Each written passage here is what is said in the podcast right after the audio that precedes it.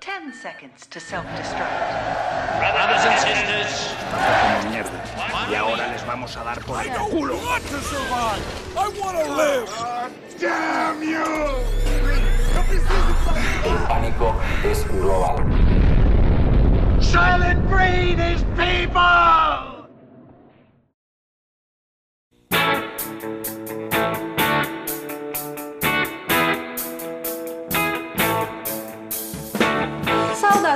Aos sobreviventes! Bem-vindos a Um Dia Depois do Fim do Mundo, o único podcast em que a gente descobre, tenta descobrir o que vai acontecer com o futuro da humanidade fazendo o quê? Assistindo filmes.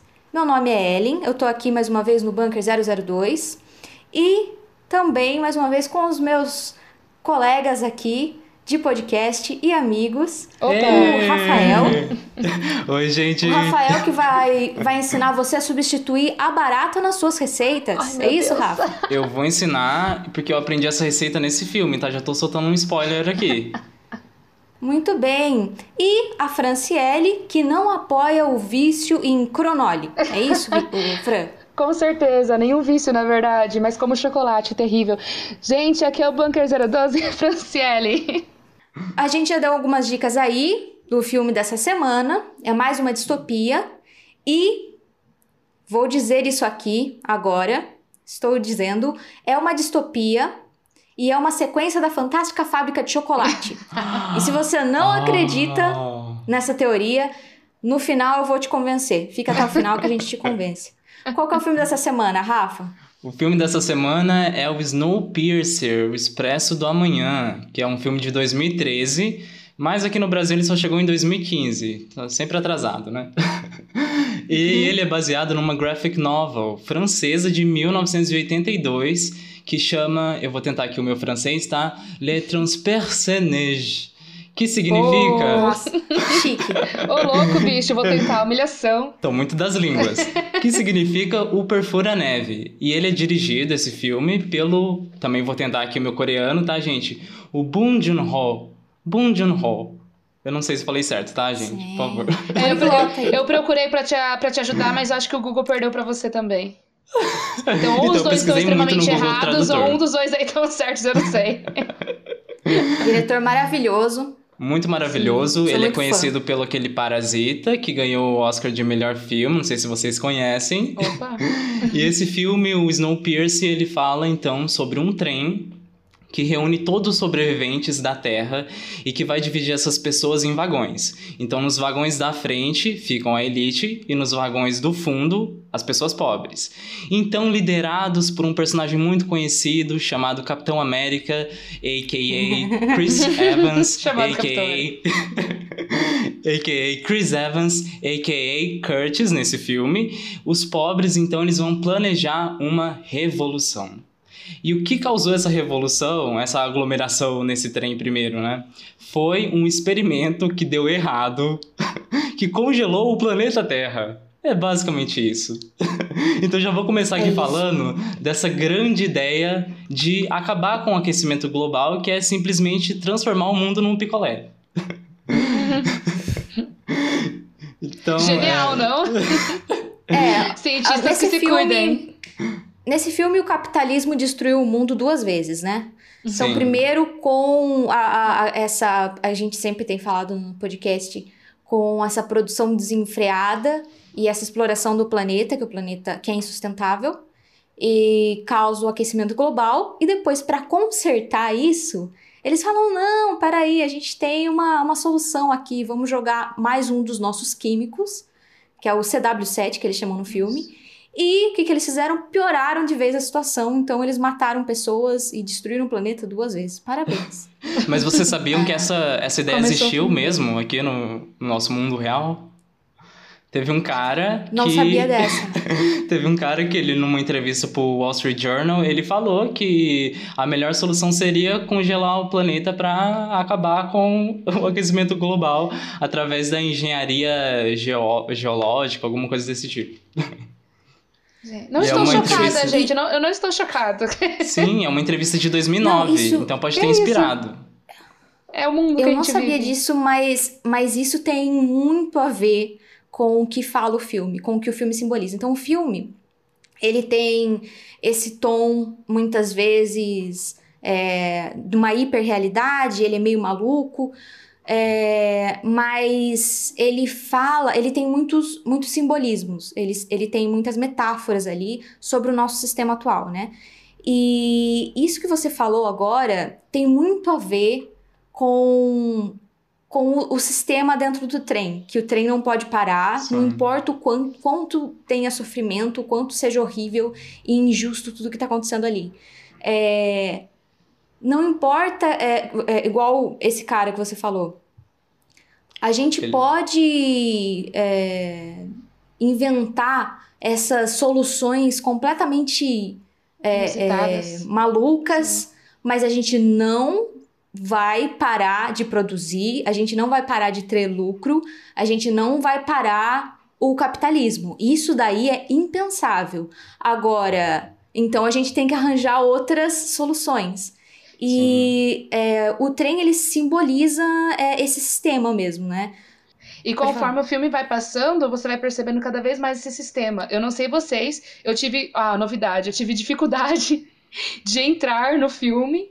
Que é isso, tipo, gente, pensar num trem que vai ter todo o necessário, para que, que eles falam que tem até o motor eterno, né? E daí a gente vai vendo que não é bem assim. Mas Uhum. pensar nesse sistema que funciona sem a Terra.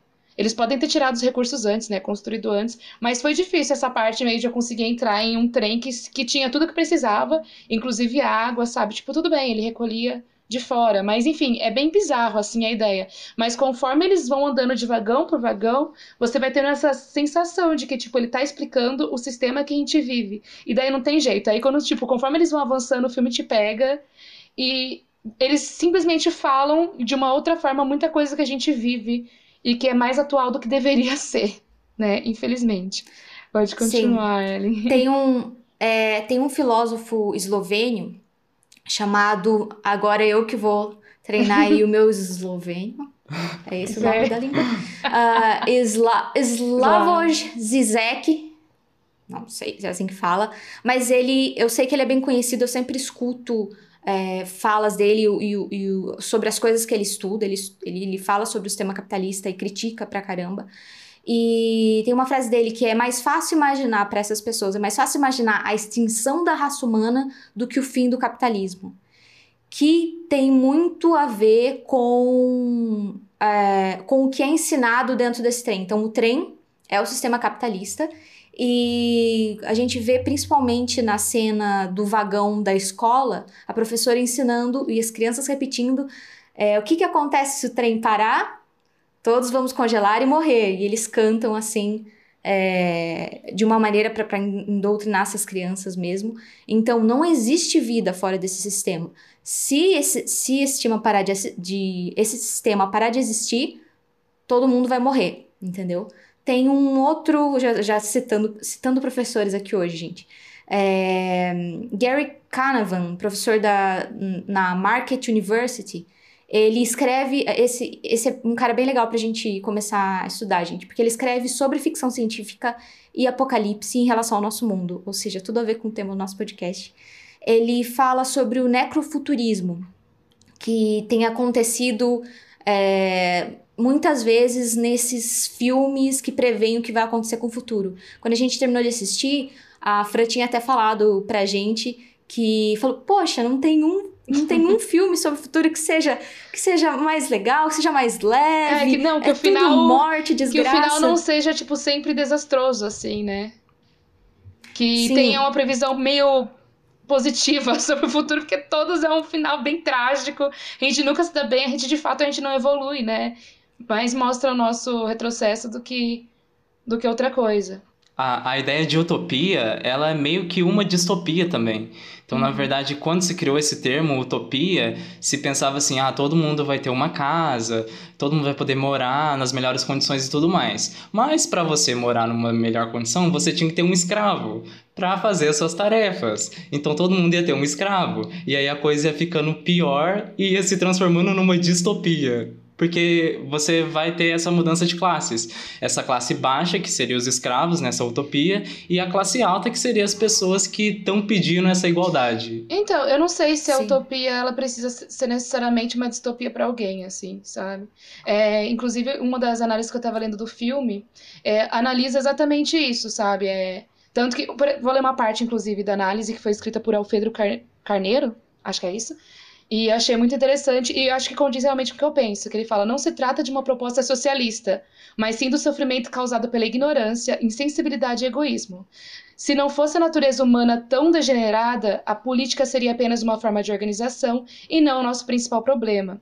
E, tipo, mais pra frente, nessa crítica, ele fala que, tipo, se não existisse essas classes sociais que, inclusive, mostra no filme, né, essa separação de, de vagões. Inclusive, você falou sobre alienação, Ellen, eu acho que tem vários tipos de alienação, depois eu volto pra falar, senão eu não concluo uma coisa. Mas, enfim, aí nessa análise, é, refletindo, né, tem essa separação de classes sociais, e ele traz, esse Alfredo, nessa análise, ele fala assim que. Ele fala assim que se a gente não fosse separado em classes sociais, que nem nessa metáfora dos vagões, a gente provavelmente seria separado por nível de conhecimento.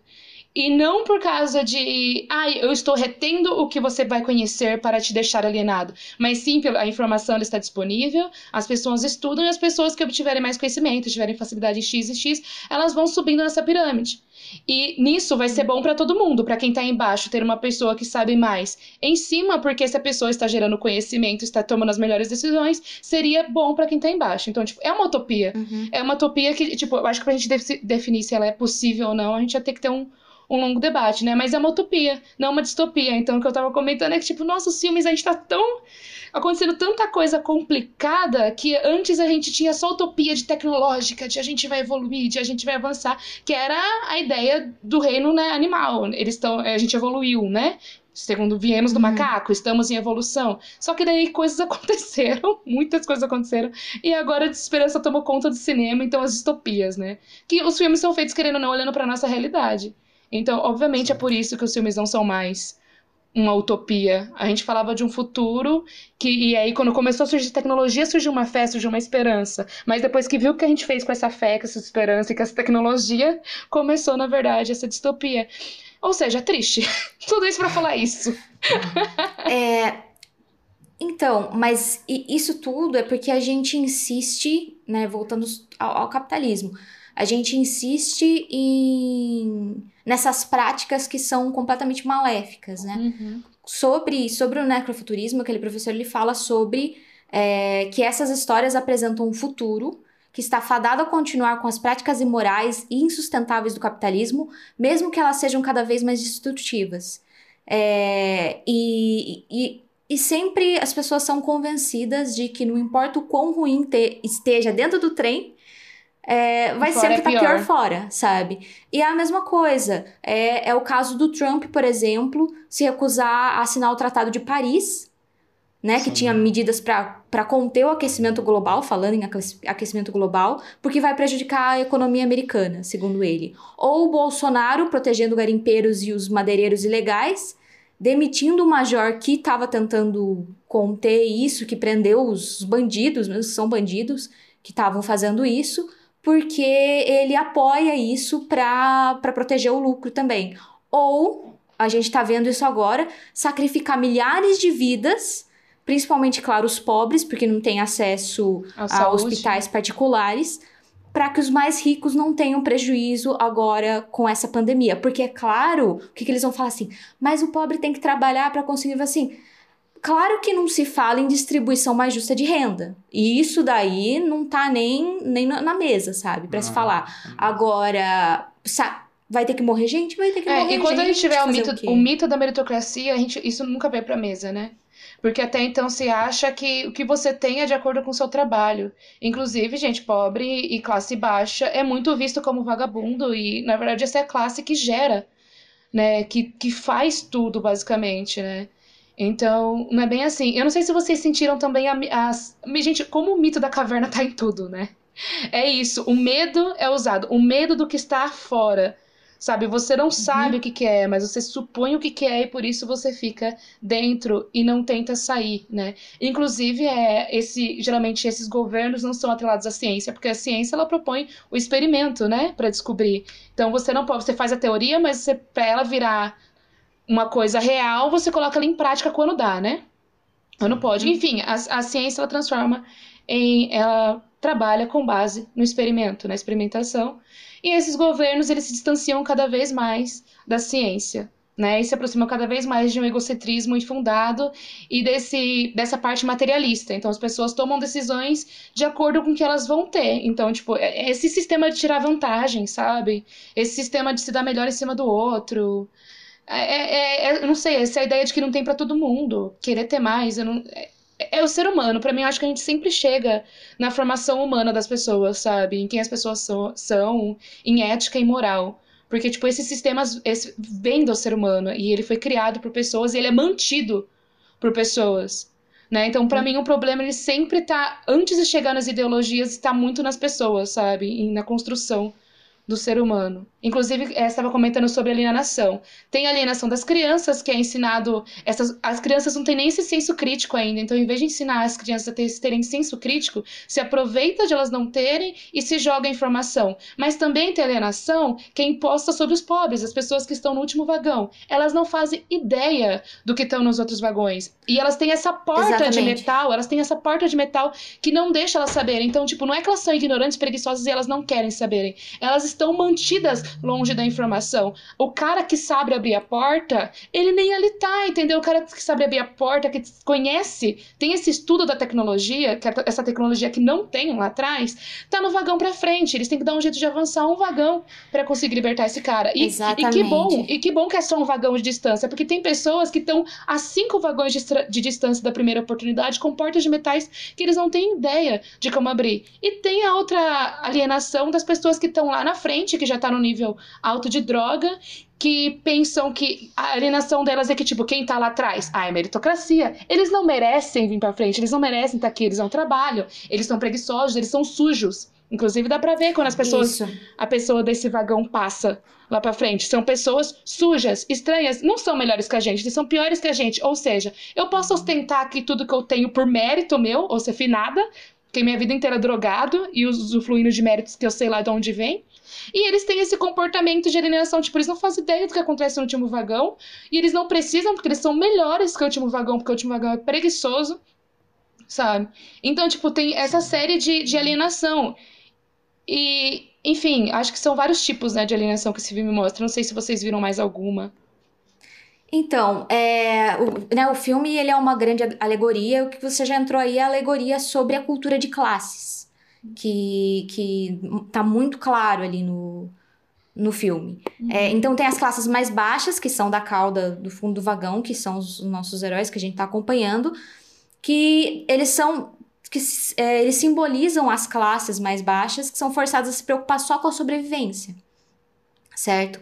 É, tem também, nas minhas pesquisas, eu, eu tava vendo sobre esse espaço de exceção onde alguns indivíduos não podem ter direitos. Então, para o sistema continuar funcionando, tem que ter esse espaço de exceção onde essas pessoas elas não contam, não importam, sabe? Uhum. Então, por exemplo, é, se a gente for trazer para o mundo real, a morte do, do, dos povos indígenas, eles não importam claramente para os governos, as condições desumanas e perigosas de trabalho que várias pessoas em vários países, inclusive no Brasil, vivem isso. Sim justificar guerras por recursos que mata crianças, deixa ou deixa as crianças órfãs, entendeu? Comunidades inteiras que estão à margem da sociedade, a vida deles não importa, sabe? A não ser para servir quem realmente importa. Então eu acho que o fundo do vagão eles simbolizam essa essa camada da sociedade. Uhum.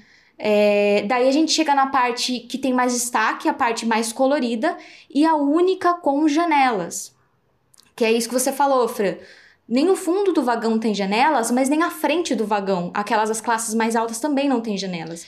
Eles vivem amortecidos e nesse êxtase vazio de, da, da, do entretenimento, das drogas, disso, daquilo, e não importa. Agora, o, a classe média, que seria o meio do vagão, eles são importantes porque eles são estão sendo educados ou indoutrinados a aceitar essa situação, né? É, uma das coisas que eu li nesses artigos é, falando mesmo sobre o filme, que a, eles simbolizam a classe média que tem oportunidades o suficiente para pensar por conta própria, mas estão confortáveis demais para ser e, e por isso eles são alvo fácil de propaganda.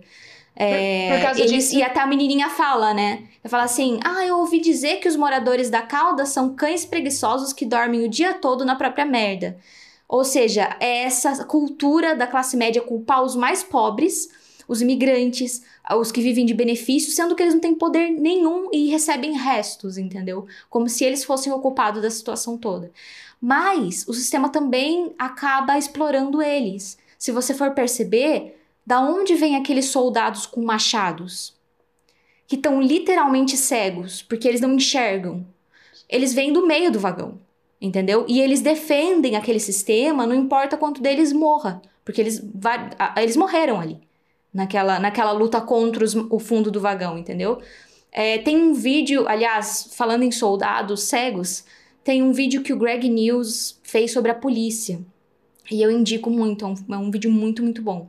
É, para todo mundo ouvindo aí. Assistam esse vídeo, explica muito sobre isso, tá? Esse, e esse luxo, depois eles chegam lá e vem o luxo da, da, né, da camada mais, mais rica, no caso, ou da frente do vagão, que geram um ressentimento, e isso tem também sobre, sobre ressentimento entre as classes, né? É, o interessante é que o Wilford, que é o nosso vilão barra maquinista do trem, ele fala num, num momento lá dessa é, posição pré-ordenada, né, que já foi dada para essas pessoas. Então elas deviam estar tá nessa classe, nesse vagão, aliás, que elas deviam estar. E isso traz uma ideia bastante do determinismo que o Darwin trouxe para a gente, né? Que essa questão da, de tudo é natural. E é, o governo do, do Wilford fala muito desse negócio de equilíbrio, né? Tanto que tem um momento lá pro final do filme que ele pergunta para a moça se a classe lá tá com determinada porcentagem. Se eu não me engano, era 74% é, que devia estar de pessoas pobres no último vagão. E realmente estava, porque aparentemente essas revoluções elas também são controladas por ele e pelo Gillian. Então eles manipulavam essas revoluções para simplesmente conseguir é, o controle, o equilíbrio dessa quantidade de classe. Gente, então, o na, engraçado na... é que tudo que gerou essa revolução que começou foi esse papelzinho vermelho que vinha no que parecia um cartucho de bala né? E eu não sei se isso, não sei se incomodou vocês, mas me incomodou muito não saber daqui, da onde aquilo vem. Então, tipo, tudo bem, a gente entende que é um filme, um filme ele tem um tempo para ele começar, para ele terminar. E e tem a série, né? Eu não assisti a série ainda. Eu não sei se vocês assistiram. Então talvez na série dê mais tempo ainda. de desenvolver, talvez. Isso, mas eu não sei vocês, mas se eu tivesse naquele fundo vagão, eu não sei se é que é difícil se colocar no lugar dessas pessoas, né?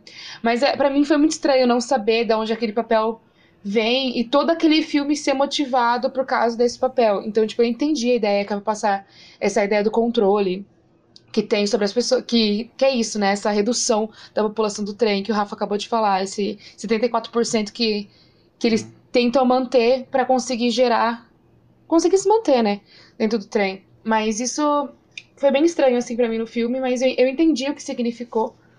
Mas talvez se for na série, se isso foi bem mais, bem mais desenvolvido, dá pra sentir uh, essa revolta, talvez, se, se desenvolvendo lá atrás, né? A ponto de não importar de onde vem esse papel. Ainda mais que foi esse papel, gente, que fez eles atravessarem o, o trem inteiro e, enfim, finalmente chegar aonde eles tanto almejavam, né, no início da história, no final do trem. Aí a gente já chega no final do, né, do filme, que é quando o Curtis é, consegue chegar na frente do vagão e descobre e conhece o Wilford e descobre é, tudo, né? Então ele descobre que a revolução foi projetada, que aquele guia, praticamente um guia espiritual ali do fundo do vagão, que é o Gillian, estava é, participando disso e, mais uma vez, é, é a violência sendo usada para manter o sistema, igual a Guerra Perpétua de 1984. Eu achei mais de uma coisa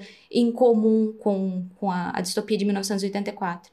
é, a fala sobre salvar ele, eles deles mesmos, sabe? A gente precisa manter o controle. E o equilíbrio que eles tanto falam, eu vejo como é um equilíbrio injusto, é, é manter a injustiça, sabe? Então é, tem que estar tá sempre em manutenção isso. Por isso, de tempos em tempos, eles têm revoluções. Por, né, que são projetadas já para isso, para diminuir a população e vai morrer uma população mais pobre. Foi o que ele falou. A gente não imaginou que isso ia chegar até aqui. A gente achou que ia parar ali e ia morrer só quem tinha que morrer mesmo, que são o pessoal do fundo do vagão e os soldados, no caso, né? E outra coisa que. E ele se decepciona pra caramba de saber que o Gillian tava nessa, nisso também, nessa revolução.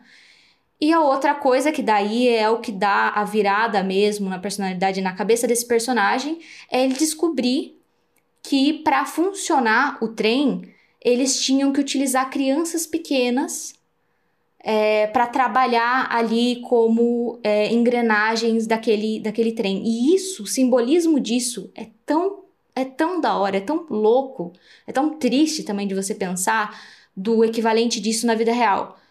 O preço para que esse sistema continue funcionando é o sacrifício de crianças pobres, entendeu? Por exemplo, crianças em trabalho escravos que fazem roupa que a gente compra, os celulares que a gente usa, sabe? Os menores e os mais frágeis entre a gente são as engrenagens humanas para o sistema continuar funcionando, sabe? É... E isso faz ele enlouquecer e, e enlouquecer, ou talvez é, chegar aos sentidos dele e, e realmente perceber que o cara, que o Nangung, como que é o nome dele? Nangung, que é o especialista, estava é, certo, que não existe.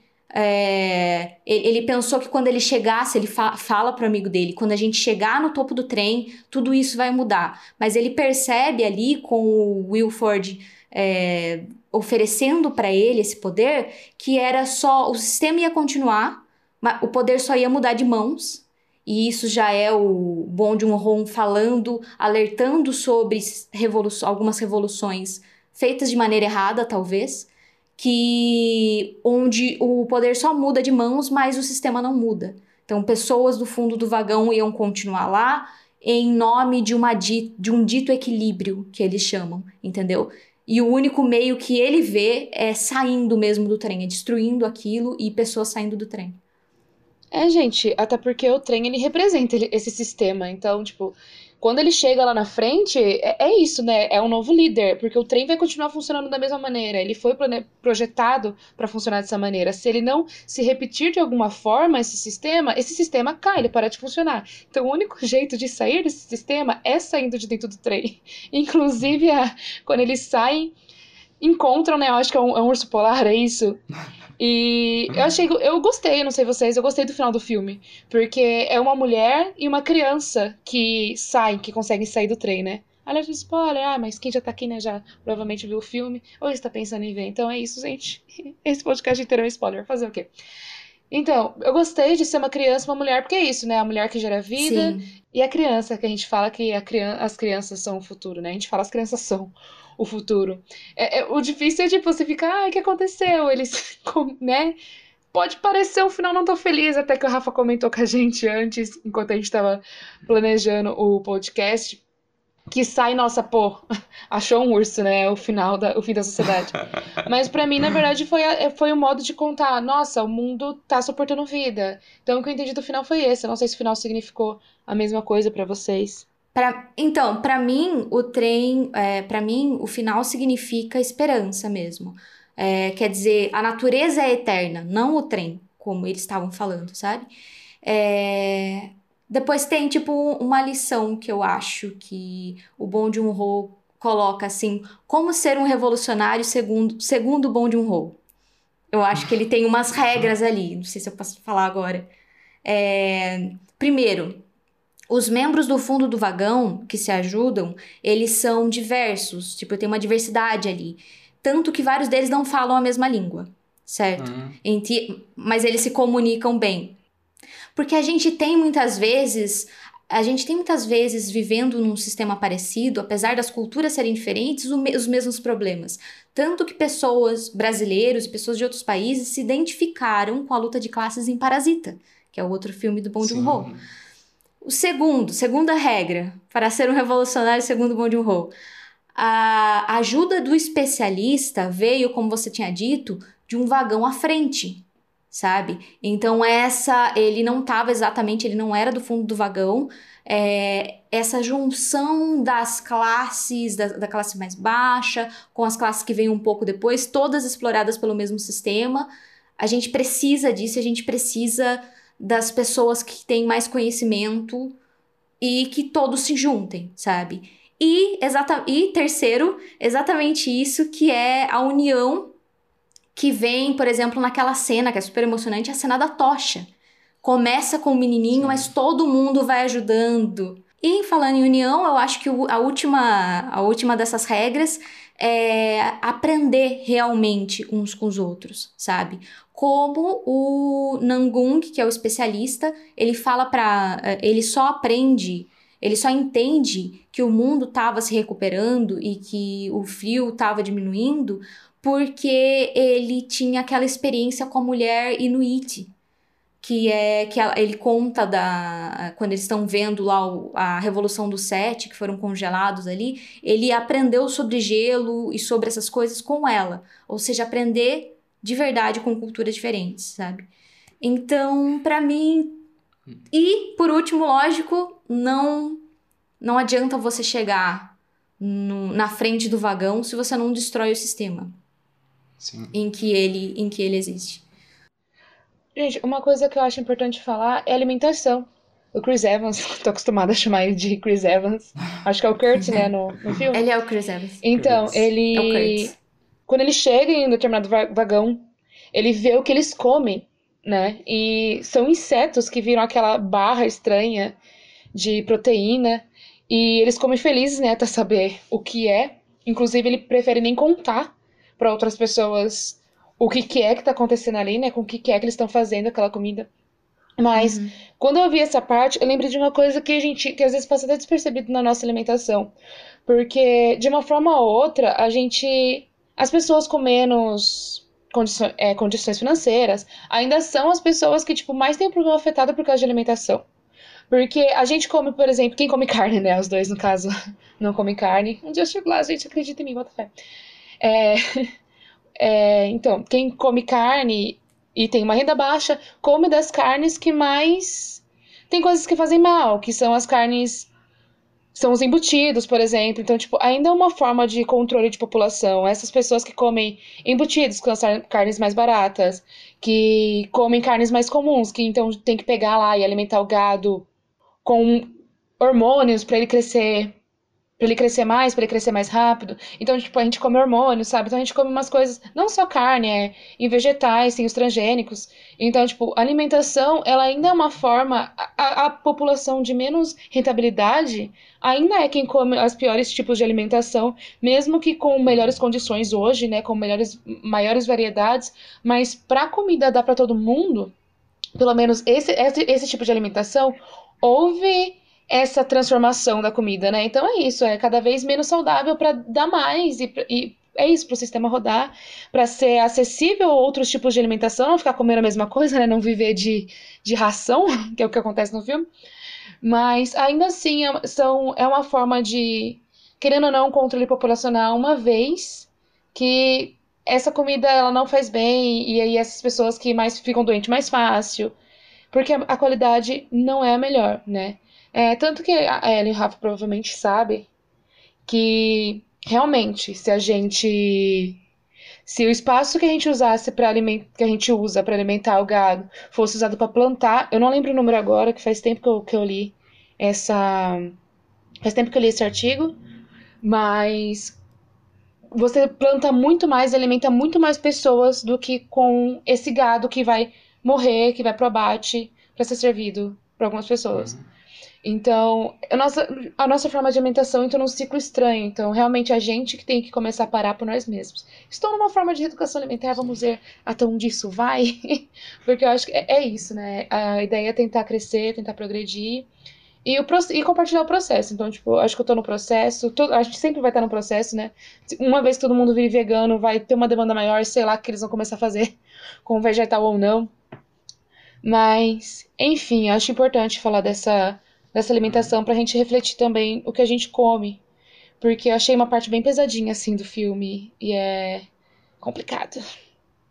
E acho engraçado também a parte no filme que. Eu esqueci o nome da, daquela moça, gente, sou péssima com nomes, desculpem. Mas a moça que fala com eles, né, no final do vagão, que eles inclusive, se, inclusive sequestram ela, que ela faz esse discurso de que eles deviam ser mais gratos e, e etc. E Gente, é, é isso, né? Eles dão restos para eles, eles dão umas coisas estranhas para eles comerem e eles cobram essa gratidão. Enquanto eles vão passando pelo trem, eles descobrem que, tipo, duas vezes por ano os caras comem até sushi, sabe? Então, tipo, é isso, esse discurso de gratidão ao resto que recebemos ou que recebem. Ana, não é só isso. Eu acho que no Parasita também tem isso sobre ser grato aos mais ricos pelos restos que eles recebem. Tem um personagem assim. E é o que eles falam sobre empresários hoje em dia, eu acho. Que é eles. É, não, mas sem os empresários a economia não, não gira, e se a economia não girar, as pessoas morrem de fome, sendo que quem produz é o trabalhador, né?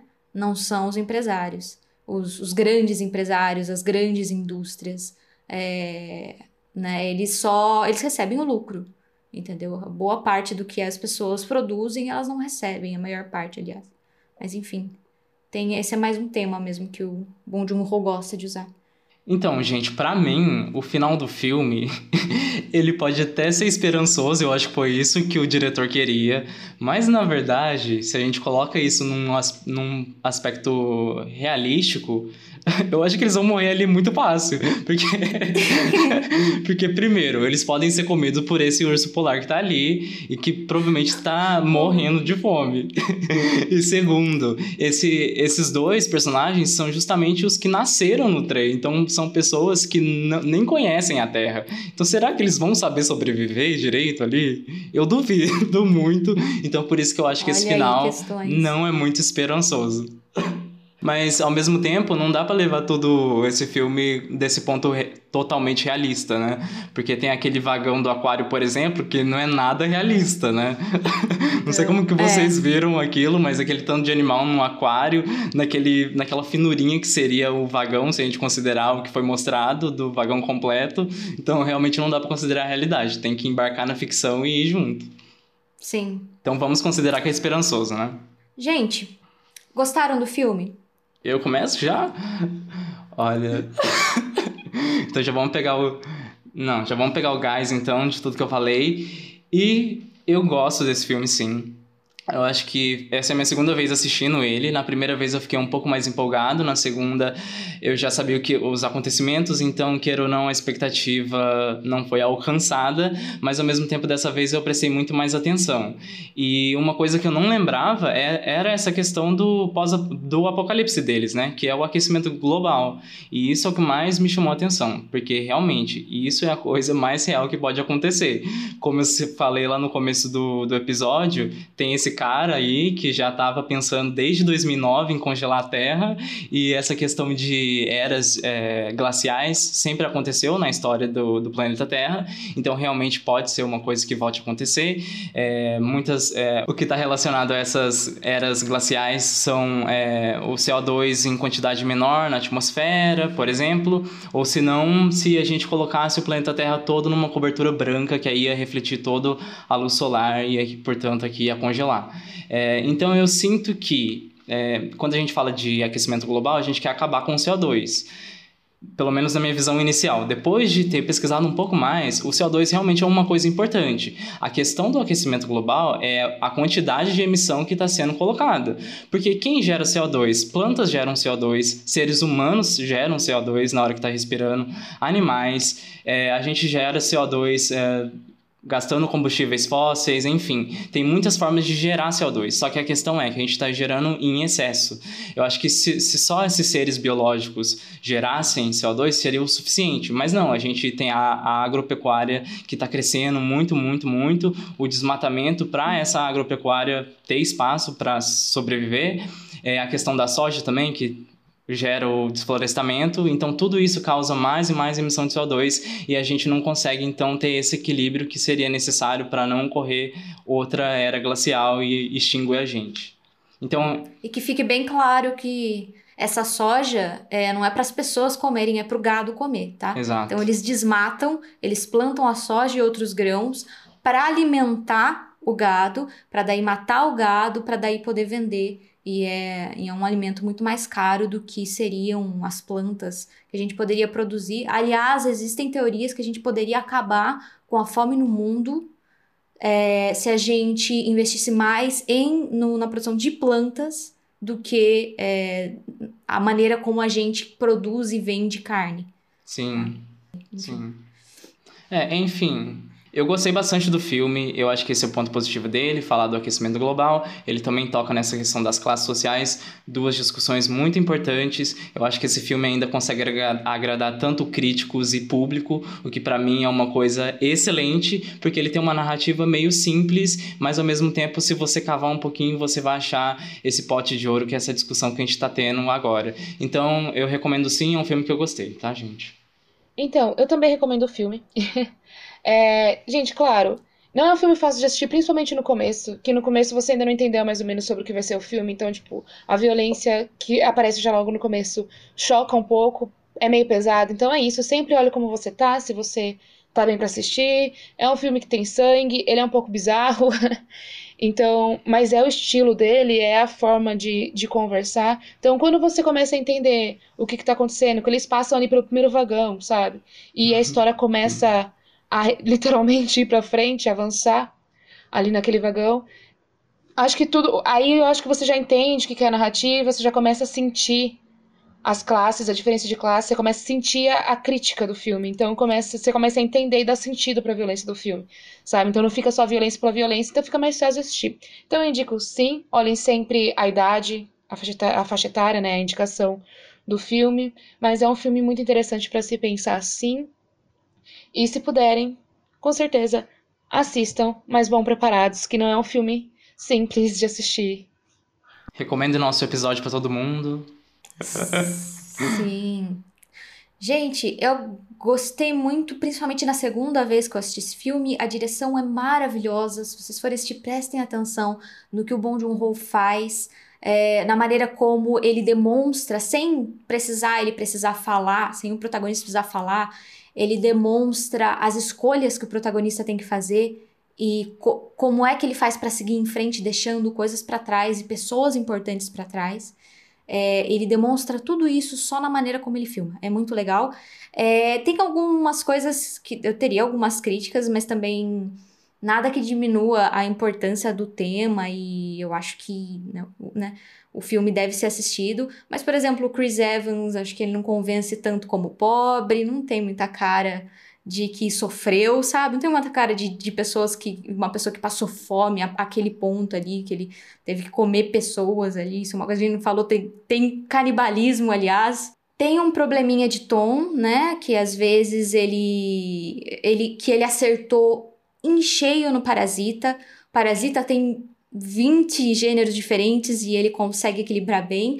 Uh, aqui nem tanto, talvez por ser um filme com atores americanos e ele, né, pensa bem, ele não é, ele é um diretor que nem domina, né, tipo, não é a primeira língua dele e tal. É, mas os vilões, né, meio exagerados, tipo aquele cara que é meio um exterminador do futuro, que não morre, a mulher que lambe o sangue da cara dela, tem umas coisas assim. Mas enfim, tem, tem os, esse humor mesmo dele, assim. Mas sim, indico muito o filme, o filme é muito bom. Gente, eu já falei aqui que eu gostei bastante desse filme por conta do aquecimento global. Então, de novo, eu vou falar que essa distopia totalmente fácil de acontecer. A gente já tá vivendo tudo isso que eles estão falando. Então, mais um louco querendo congelar o planeta com esse tal de CW7, mais fácil de acontecer, tá? Para mim acontece assim, fácil. É, eu acho que, que já está acontecendo, como a gente falou sobre o sistema, é o trem. É, se o trem parar, a gente morre. Tudo isso eu acho muito verdade. Eu acho que ele, ele usou esse futurismo para falar de coisas que estão acontecendo agora, sabe? É, e a única diferença, eu acho que seria, é que no Brasil não tem muito mais esse sistema ferroviário, né? A gente tem mais o sistema rodoviário. Sim. Então eu acho que iam colocar os pobres tudo num ônibus mesmo. E, a gente, e quem já ficou mais de seis horas dentro de um ônibus para ir visitar a família sabe do que eu tô falando, entendeu? Quando a pessoa é uma situação assim, sabe, meio complicada, quando a pessoa vai lá e usa o banheiro do ônibus, banheiro de ônibus não é para usar, gente, entendeu? É feito para ficar ali, não é para usar para fazer o número dois. Porque você abre aquele, aquele banheiro, gente falar para você, me senti no fundo do vagão, sabe? Várias vezes. Então, eu acho muito, muito realista. Então, para mim, sim, eu acho que é um apocalipse possível, inclusive o aquecimento global tá aí, né? A gente pode até estar tá tomando algumas providências e, inclusive essa providência possível aí que o filme traz pra gente foi tentada, como o Rafa trouxe pra gente. Mas eu acho que eu só não acredito muito na parte do trem, é talvez muito por limites meus mesmo, meus conhecimentos, né, de engenharia que são nulos enfim, pelos meus poucos conhecimentos, eu não consigo acreditar muito nessa parte do trem. Mas a gente tem aí, né, o homem indo buscando ir para Marte, para ver se o planeta é habitável, então tentar sair do planeta. Acho que é só sobre o, o quando isso aconteceria pra gente ver como isso aconteceria, né? Mas essa parte do trem, não. E agora, gente, o momento pelo qual vocês estavam esperando. É. Eu vou falar para vocês sobre a teoria Wonka Piercer que está tomando conta da internet, que é, para quem não sabe, o Wonka Piercer é a teoria de que é, o Snowpiercer, ou Expresso da Manhã, é a continuação da Fantástica Fábrica de Chocolate, a primeira, a original. É, eu acredito, o Wonka Piercer é muito real para mim. O Wilford é o Charlie crescido. Falei, ele herdou a fábrica. Nossa. ele virou esse empresário ele, ele aprendeu uh, com o Willy Wonka a ser esse sociopata sarcástico. Ele teve esse, esse mestre, ele como mestre. Ele aprendeu a fazer comidas de maneiras não tradicionais, como por exemplo com baratas. Tem o W, que tá bem grande ali, é, de, de Wilford e de, do, do Wonka. O W é igualzinho, vocês podem Isso, ver. Exatamente. A Manson lá, que é a Tilda Swinton, é a veruca crescida. e uma coisa que ninguém pode refutar. O, a, os, o, os engenhos ali só funcionam, só cabe uma pessoa muito pequena. E o Wilford fala uma hora assim: essa peça foi extinta, por isso que gente, eles precisavam das crianças quem é que trabalhava e que, que era uma pessoa muito pequena que caberia naquele lugar? Os Umpalumpas. então, tenho dito, o Wonka Pierce é real, eu acredito. Tá? Nossa, tá? Então, para vocês aí, também. pesquisem. Tem muitos. Tem muito sobre essa teoria na internet. É só você digitar é, Willy Wonka e Snowpiercer. Aí vocês descobrem.